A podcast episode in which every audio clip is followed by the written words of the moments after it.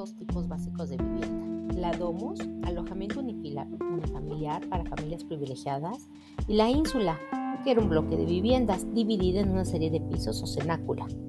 A mediados del siglo IV después de Cristo, el censo de domus ascendía a 1797 unidades, en comparación con las 46.602 insulae, que según Carcopino contenían cada una cinco viviendas por término medio, ocupadas a su vez por cinco o seis personas como mínimo.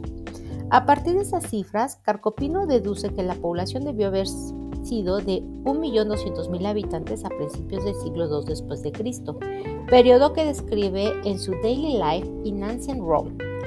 Roma fue por tanto una ciudad en la que predominaban los inquilinos de pisos, contenidos en edificios que ya en el siglo III a.C.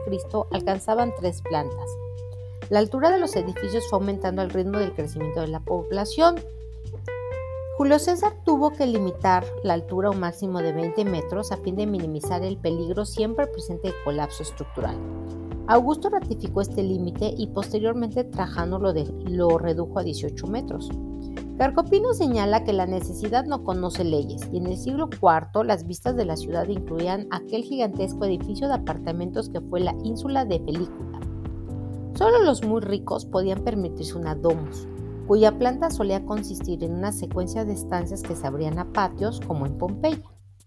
Las domus daban la espalda con sus muros ciegos a las calles y ofrecían así a, sus afortunados ocupantes un grado de intimidad que contrastaba claramente con las de Insulae, siempre abiertas al exterior y que cuando formaban un cuadrilátero alrededor de un patio poseían puertas, ventanas y escaleras tanto al interior como al exterior. No había forma de escapar al ruido y al polvo. Es obvio que el fuego era un riesgo omnipresente la construcción se basaba en una gran medida en la madera y la iluminación utilizaba a base de llamas expuestas al aire. La calefacción cuando existía se realizaba mediante estufas móviles, alimentadas principalmente con carbón. No había suministro de agua corriente en las plantas superiores. La legislación de Julio César exigía el uso de tejas sin combustibles para el crecimiento de cubiertas y estipulaba que debía mantenerse entre edificios un espacio libre, el ámbitus, de 73 centímetros de anchura. Este cortafuegos desapareció cuando la legislación fue modificada para permitir que la construcción mediante muros medianeros eh, creara una mayor seguridad. Augusto creó también un cuerpo de vigilantes nocturnos o vigiles para compartir los incendios, pero la amenaza del fuego llegó a obsesionar hasta tal punto a ricos y pobres que Juvenal estuvo dispuesto a dejar Roma para escapar del mismo diciendo, no, no, debo vivir donde no haya fuego y la noche esté libre de sobresaltos.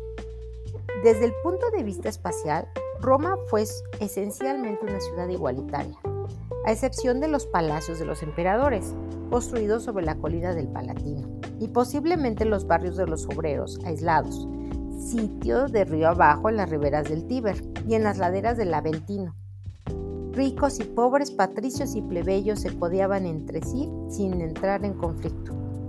Sobre el tema de las viviendas obreras, Carcopino afirma que no vivían amontonados en masas densas, compactas y segregadas.